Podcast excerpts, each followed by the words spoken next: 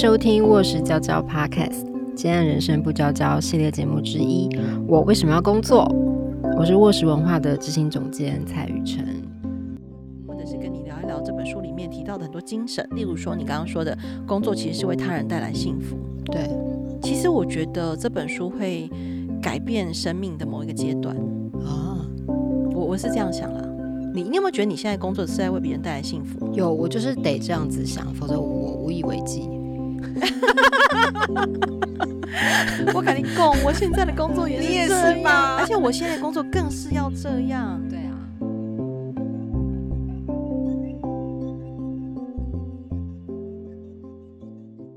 你也曾问过人到底为什么要工作吗？除了薪水，我们还可以在工作中获得什么？冒险和刺激，意义感和成就感。我们能在工作中成为自己吗？欢迎回到卧室娇娇，这样人生不娇娇的我为什么要工作？我是蔡雨辰。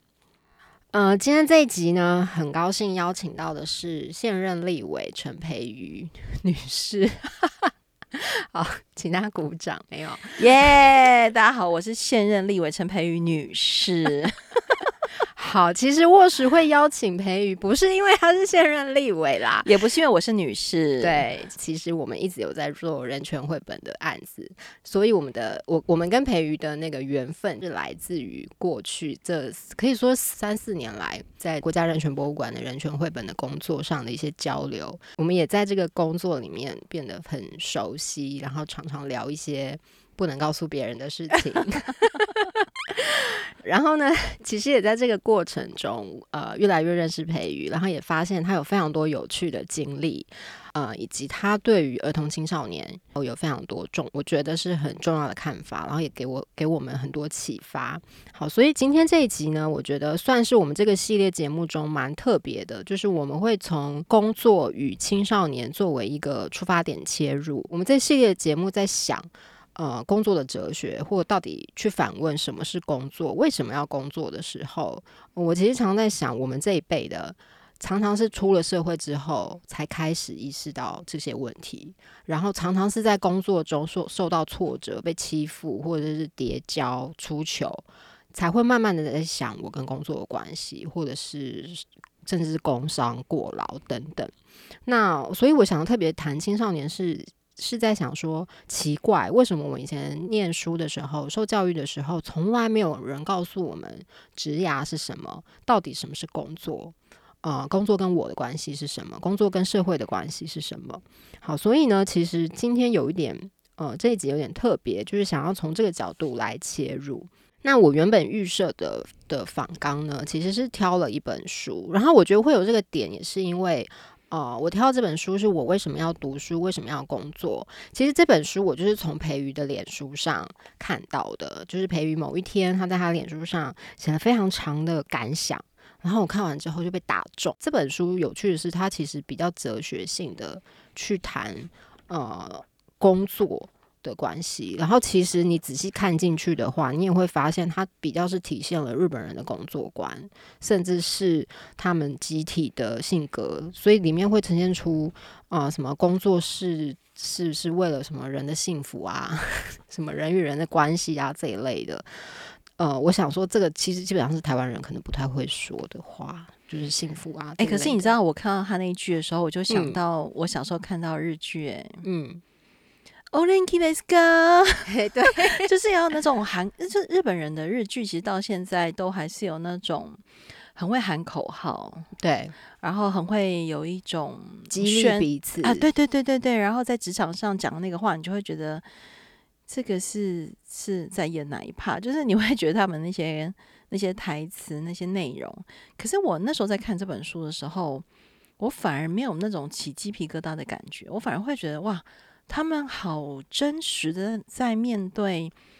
呃，上班、工作、赚钱，然后跟实现自我嗯的来来回回的那个复杂的心里面的纠葛，嗯所以那个时候，嗯，就是出这本书的出版社的那个行销是，呃，他以前是做绘本行销，然后他后来转换到这个公司之后，他其实也开始接触了不同的书，然后他就会常找我聊嘛。然后那时候他跟我分享这本书的时候，我就觉得天哪，日本人真的很厉害，就是嗯，好像在台，因为是他们跟我们一样有那个强烈的升学主义，在国中跟高中的时候，我相信这个大家一定都不陌生。嗯，可是为什么同样有这个升学压榨的六年，长出来的那个职业状态，在台湾我们所感受到的氛围跟日本的那个差别这么大？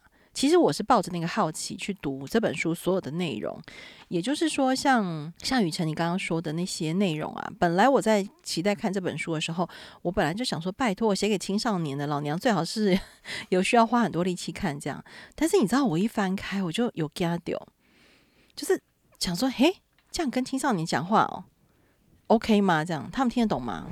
然后你刚刚讲说他有漫画式的插图，其实那时候我看到也非常惊讶，就是。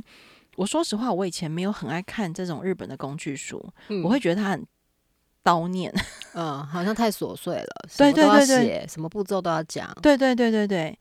可是，在看这本书的时候，我反而觉得那个插图跟旁边他设计的很多场景的对话，让我更可以进入那个文本的。日本生活场景啊，对，大家去看这本书的时候，你就会发现那个日本人所在意的很多事情啊。我自己觉得了哈，我现在是四十五岁，我觉得是我们这个世代，然后还有保持着一种觉醒精神的这个，我们叫做什么熟龄中年人，嗯，很在意的事情，其实在这本书里面体现了很多。没错，难怪我我我你很有感，对不对？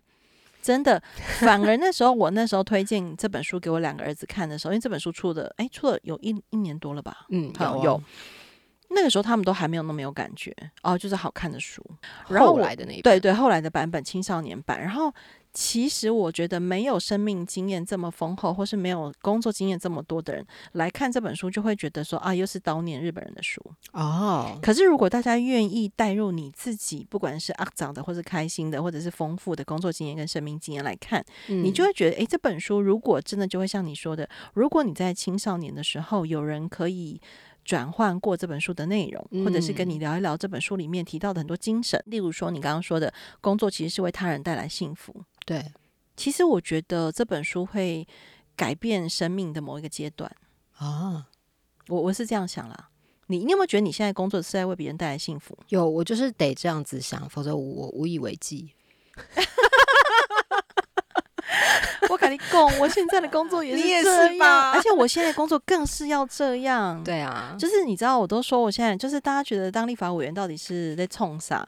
我跟大家分享一个，我最常跟雨辰他们分享，就是常在跟行很多行政机关开会的时候，就会想说，哎，按你领这么多钱呢？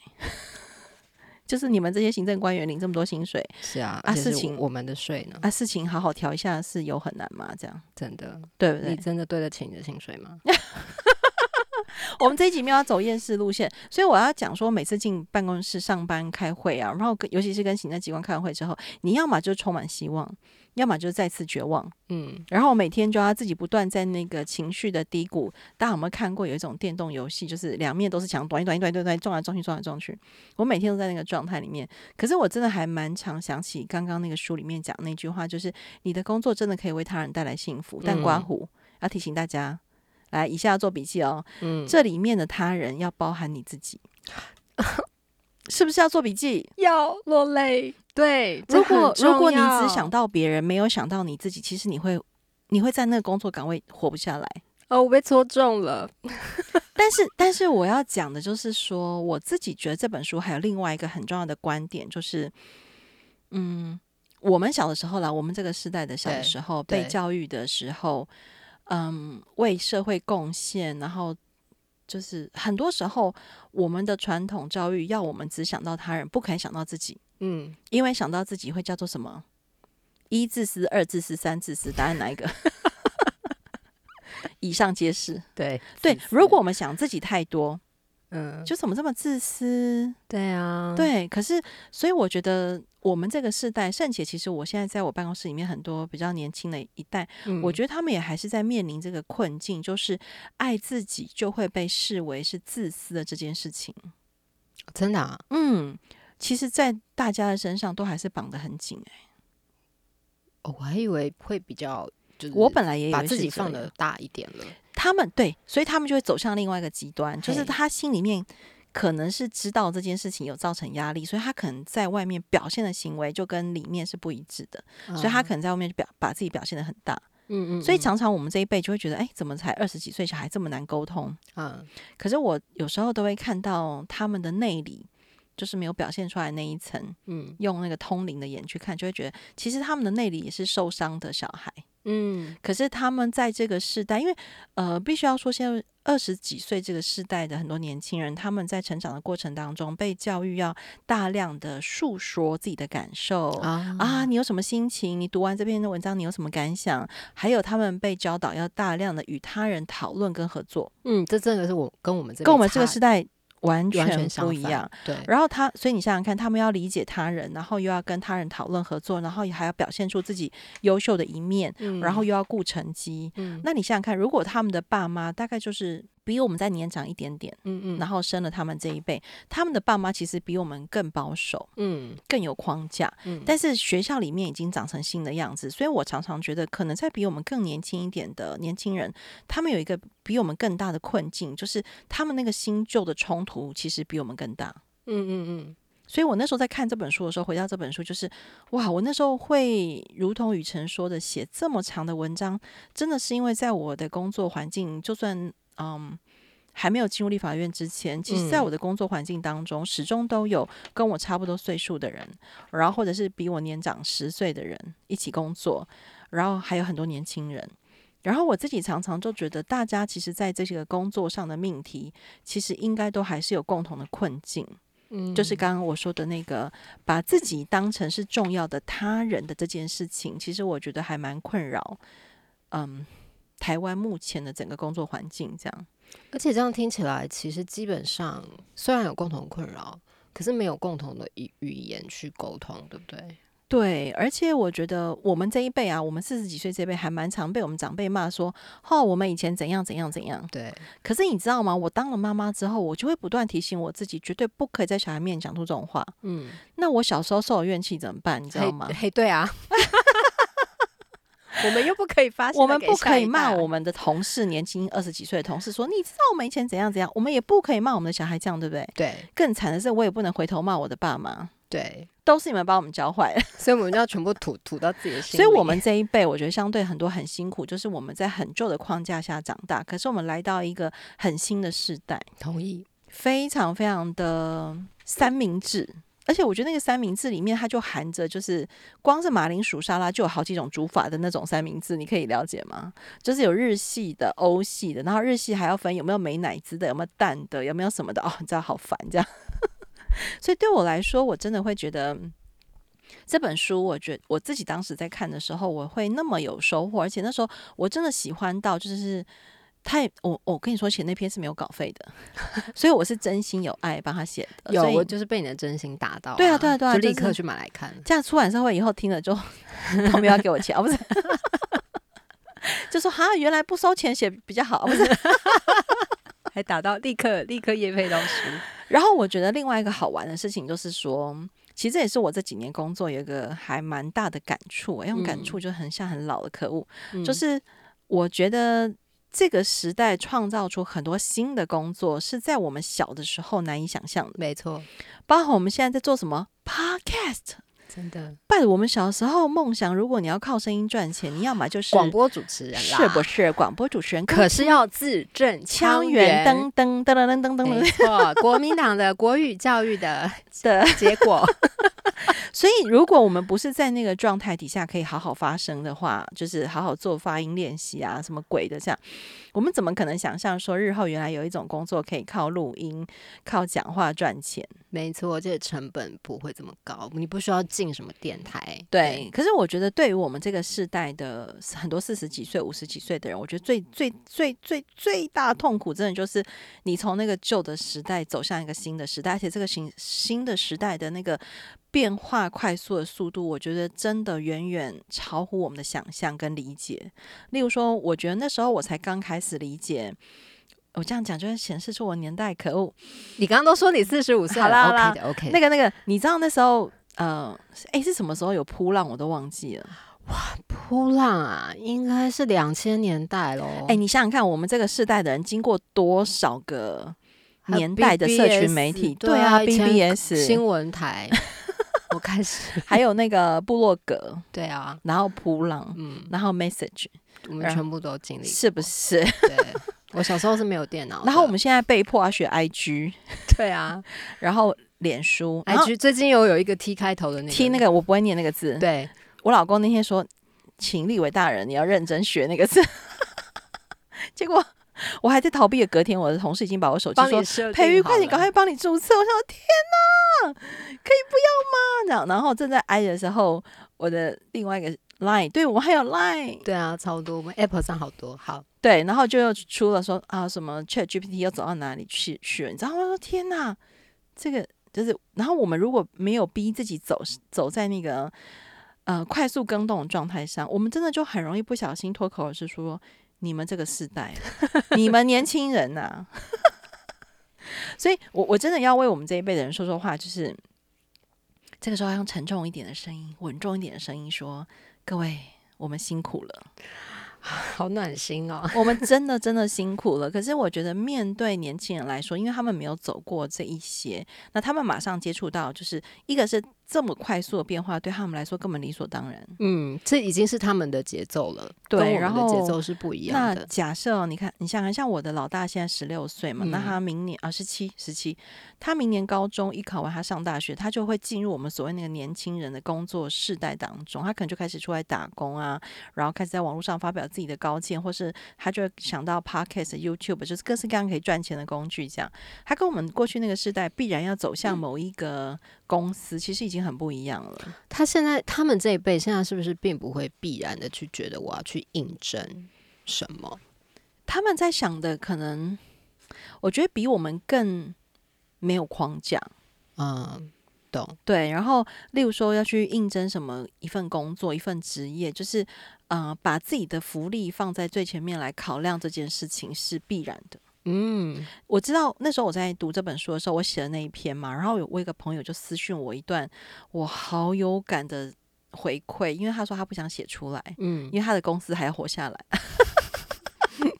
你这样我好想看哦。他就跟我说，啊、因为他们他跟他先生都是建筑师啦，嗯那他们两个后来自己出来开业，然后他们这几年在找那个年轻建筑师进来啊，就都非常非常难找。嗯，一个是年轻人，如果你真的想要进建筑师事务所，他就想要去那个很大间很大间的、很有名的，因为他觉得公司的品牌可以为我自己加分，所以去洗经历对年轻人来说是一个很重要的事情。那如果像他们公司比较小，他们自己出来开业，他说他那个时候应征了非常非常多年轻人，十个里面有十一个会问，问什么呢？问说，那你们还可以给我们什么福利？好棒。好棒，对不对？对啊，我们以前从来不哪敢问呢、哎、福利是这两个字，可能都不会写的。对，就是我，因为我还听过一个笑话，就说他说他以前自己年轻的时候进建筑师事务所上班，哎，拜托可以应征进去就已经跪天跪地了，然后可能第一个月薪水发了才知道原来自己的薪水长这样，我觉得可能跟人的竞争也，就是人数的竞争也。现在少子化关系。而且这你知道做建，而且建做建筑这一行，就是还要做模型的这件事情。然后他就说，还有一个小朋友问他，就是刚毕业大学生，当完兵了，男生问他说：“嗯，一定要做模型吗？真的不能用三 D 就可以了吗？”然后我们雨呃辰那个脸变了一下，哪有这么好的事？可是对旧时代养出来的建筑师来说，不行吧？我懂，因为我弟也是建筑师？OK，他非常，因为他现在在教建筑，他就非常在意，还是要会画画啊，哦，对对对对，基本功做一些，就是你就是要手做的，是是是。可是你问现在很多年轻人，对对，对对。嗯，所以你知道，越来越需要手做工作的科系，我觉得都会有点危险。或是那种很要很死的基本功的那种，就会觉得何必呢？对，然后像绘画这件事情，那天我也在跟一个在教美术班的朋友在聊天，他就说他们自己真心也在问自己说，他们现在在教给小孩的东西，面对 AI 时代，就是那个 Mid Journey 可以画出很厉害的画，然后你知道那个老师跟我说，等他去搞懂 Mid Journey 之后，过两天又出了一个什么新的。然后他就整个崩溃，他就说他瞬间跪在地板上说：“可以不要再这样对我吗？我快笑死了。”这样真的很。其实是很为难我们这些比较慢的。以及节奏，因为我觉得这本书啊，那时候给我的另一个感觉是说，我们过去啦，如果有跟职涯有关的知识，它都是非常单一个体化的。意思是说，他会告诉你，就是顶多说，哦，这世界上可能有工程师，或者是我们那个时候就会讲三师嘛，建筑师、会计师、律师、律师。好，你把医师放哪里去了？我一类的，我哦，对了，一类一类就是些，对对对对对。我的意思是说，他那个是个非常。呃，框架型的。可是我觉得这本书，我那时候也看到的比较是说，呃，我们如果要认识工作、认识理解职涯，其实是要去了解这个世界运行的方式。那工作其实是在镶嵌这些过程之中。那社会跟世界会一直改变，所以很多工作过去跟现在是不可能会是一模一样的嘛。甚至同样的工作，它的内容也会改变。所以我觉得，呃，这本书。给我的感觉也是，它其实是想要强调这个变动跟框架的部分，而不只是一个一个告诉你说，好，律师在干嘛，或者是呃，会计师在干嘛？因为这个这样的东西，五以现在的节奏，可能五年后就不一样了。呃，你用的方法、用的工具、你的工作内容，甚至可能会变化很快。对，所以。我刚刚听培瑜这样聊下来，我觉得可能现在不管是爸妈或者是我自己，对，的确跟年轻的伙伴工作的时候，真的会有一种急扑扑的，呃，会有会造成有点焦虑的感觉耶。就是说，因为彼此的速度感太不一样了，然后面对于未来，呃，工作是什么的想象也还也甚至很不一样。然后也像我刚刚说的，好像还没有。共通的语言可以去对话，就是我在想的是什么，跟你在想的是什么，我们有在往同一个目标前进吗？因为如果没有的话，那样是很难一起工作的，那样是很难合作的。对，所以这部分的话，培育会怎么看？你说很难一起工作吗？或是那个变动的世界吗？那个落差感吧。我我自己一直都处于一种小的时候啦，我小的时候讲讲三遍，我小的时候。我真的非常讨厌权威，懂？就硬要教我的，我就哼，我偏不要学，怎样？可是长大之后，吼，我对于权威有另外一个认识，就说好了，你是你，我是我了，就我也不一定会靠近他，嗯，但我知道，就是对有些人来说，跟权威在一起，或是跟权威学习，可能是他必然。嗯，不得不的选择，或者是说他个人就喜爱这种选择。可是我要讲一个有点悲惨的事实，哎，等我们做到一个年纪，我们累积了足够的工作经验，然后我们也很认真、兢兢业业的保持高度的自觉跟自省，我们可能真的不小心做做事的样子，在这些年轻人眼中，就是变成另外一种权威。会很难避免，我懂你意思。而且你刚刚那个语重心长的表情，因为我觉得我已经有点是这样了。我在我我在公司里开会啊，我常常都觉得天啊，我又开始说教。可我真的就是忍不住想想讲一些道理给别人听。好，我要停下来，是不是？对，你知道这对我们来说有多难？真的。可是我们明明不断提醒自己说，我们不要变成我们讨厌那个大人。可是我们又在工作中不小心会展露出来的那个样子，我后来就告诉我自己，当成回应你的，你刚刚对我的提问好了哈，就是我觉得只要我们愿意保持这个自觉跟自省，嗯，可能我们就比较不会落入那个所谓呆板的权威，或者是我们只相信自己，不再听别人的声音，嗯嗯嗯。然后我觉得这也是这本书里面给我一个很重要的提示，就是说。我们在看待外面这些变化，跟看待呃比我们年轻这么多的工作者，然后其实我们有一个很重要、很重要的不同，就是我们的养成背景跟这整个世界环境的土壤已经长得不一样了。对，哦，对吧？其实这本书一直在强调这件事情，所以我觉得彼此之间的落差或者是沟通的困难，其实可能真的不只是因为。我比较老，他比较年轻，而是因为我在成长当中，我的养分可能真的是靠做一百个模型养出来的。嗯嗯嗯可是那个年轻的建筑师，他可能是从小就开始碰了很多三 D，嗯然后甚且是他从小的那个 空间感的那个天赋被看见、嗯被培养，所以他带有更多的天赋来跟我们一起工作。假设用建筑师那个案例的话，所以对我来说，我觉得当他们如果表达出他们觉得自己可以用自己的方法跟我们工作的时候，我通常啦，我自己在现场就会先忍住，就哦，fine，那就就先这样。嗯嗯嗯，然后我觉得对我们大人，对我们老人来说，有一个很重要的提醒，就是要容错。哎呦，叹了一口气，哎、我是说真的啦，要容错我了。懂了。我们旁边一个我们的工作人员 狂笑，不能讲出他的名字，他要匿名。他一定想说，对，因为他对我们俩都很熟，他他知道我们的反应是什么。你知道容错这件事情，我真的觉得是，呃，我自己也在这本书看到那个精神。嗯，但你你知道我说的是容错哦，不是不是包容错误，是容错。多讲一点你知道包容错误就是一副我比较搞，我先包容你哦。哦。我给你我原谅你这次的错对，那我觉得那还是回到权威。没错。可是容错指的是我们共同面对这个工作的运行状态，我们彼此都给彼此一些容错的空间。所以假设我这个老人家，我用我过去的经验，跟我我用我过去的模式放在这里，在年轻人眼中如果看起来是错的，那也请年轻人容错于我的行为。那你的错也会是来自你的背景、你的经验、你的养分。那我身为一个比较资深的工作者，我也要容错。嗯我自己比较解读成是这个样态，而不是说必然是因为我资深，所以我包容你。嗯嗯嗯，我觉得这观念好棒哦。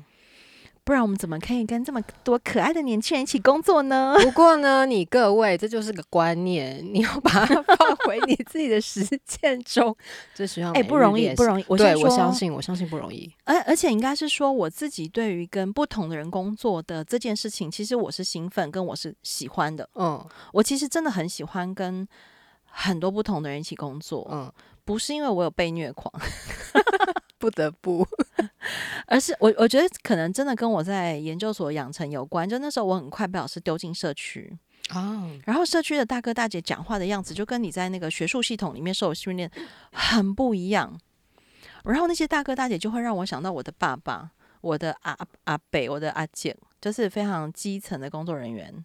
然后他讲的话就是毫无学术感，嗯，然后可是很好听，故事很好听。嗯嗯然后他可能要讲了半个小时的故事才讲到一句重点。嗯 嗯，可以想象。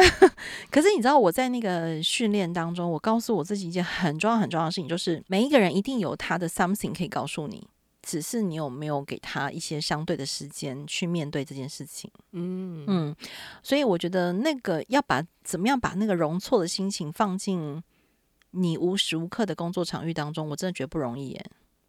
不过就是提醒大家，好，啊，完了，我说提醒大家又变老人，可恶。不会啦。我跟你讲，我们这系列节目都 都走这个风格。哦，好，那就让我们温温暖的提醒大家，这样。对，给大家一些各各式样各样的观念。那我可以再给我一分钟提。醒大家容错另外一件事情好好好既然你都允许我提醒了，可以。就是大家在容错给彼此的时候，不要忘了要给自己。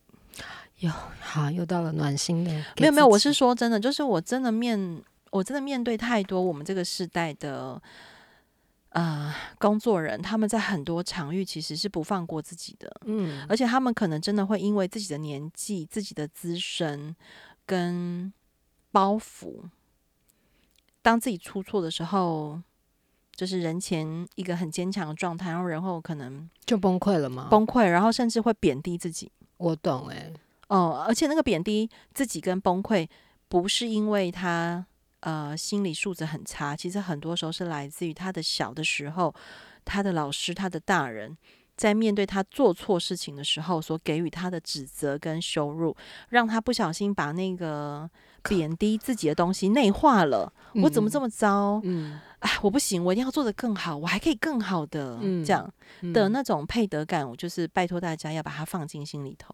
嗯，好，我觉得这也是一个很棒的提提醒。其实，在这本书有提到类似的事情了，就是当你在看待工作跟你的关系的时候，你把你自己放在什么样的位置？你在工作前面是跪拜的状态，还是你跟你的工作是平等的？嗯那既然是平等，其实你就可以跟你工作当中的所有情况都可以对话，那你就比较愿意给你自己空间跟机会去做，跟去尝试去容错所有你想做的事情。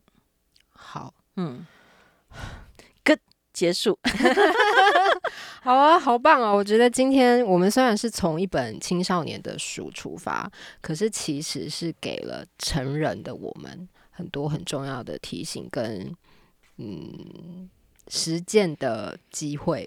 我觉得今天的提醒都还蛮值得大家放在心里。你每一次碰到挫折，或者是不管是你对自己的或对你的工作伙伴，好，我觉得都可以有一个很棒的练习。好，谢谢，拜拜。拜拜。喜欢我们的节目吗？欢迎追踪卧石文化的 IG 粉砖，可以知道更多我们的资讯。关于节目有任何意见想跟我们分享，都可以在填写观众问卷，让我们知道哦。问卷连接在节目介绍里。想听到更多有趣的内容，想听到更多资深工作者的故事，欢迎抖内我们。お願いします。